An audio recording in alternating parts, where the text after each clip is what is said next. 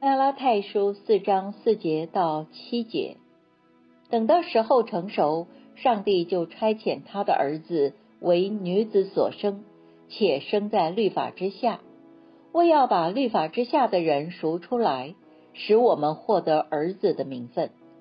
因为你们是儿子，上帝就差他儿子的灵进入我们的心，呼叫阿巴父。可见你不再是奴隶。而是儿子了。既然是儿子，就靠着上帝也成为后嗣了。我们一起来默想今天的经文，进一步说出基督降生所带来的重大改变之一，就是我们与上主的关系要发生一个根本上的变化。我们因上主差遣他的儿子。为女子所生，且生在律法下的结果是，我们可以得着儿子的名分。儿子与奴隶是两种不同的身份，两种不同的生命特质，也产生不同的信心。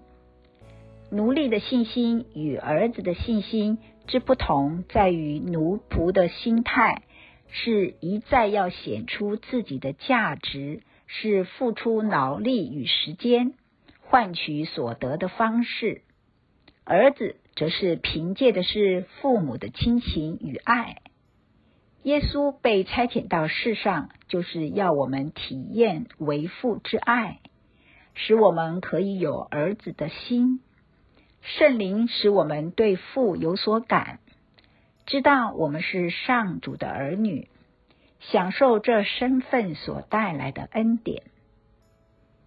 你的信心状态是哪一种？心灵会感受到圣灵的提醒与感动。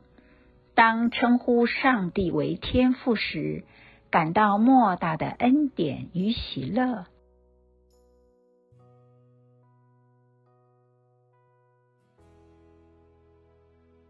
请默祷并专注默想以下经文，留意经文中有哪一个词、哪一句话特别感触你的心灵，请就此领悟，以祈祷回应，并建议将心得记下。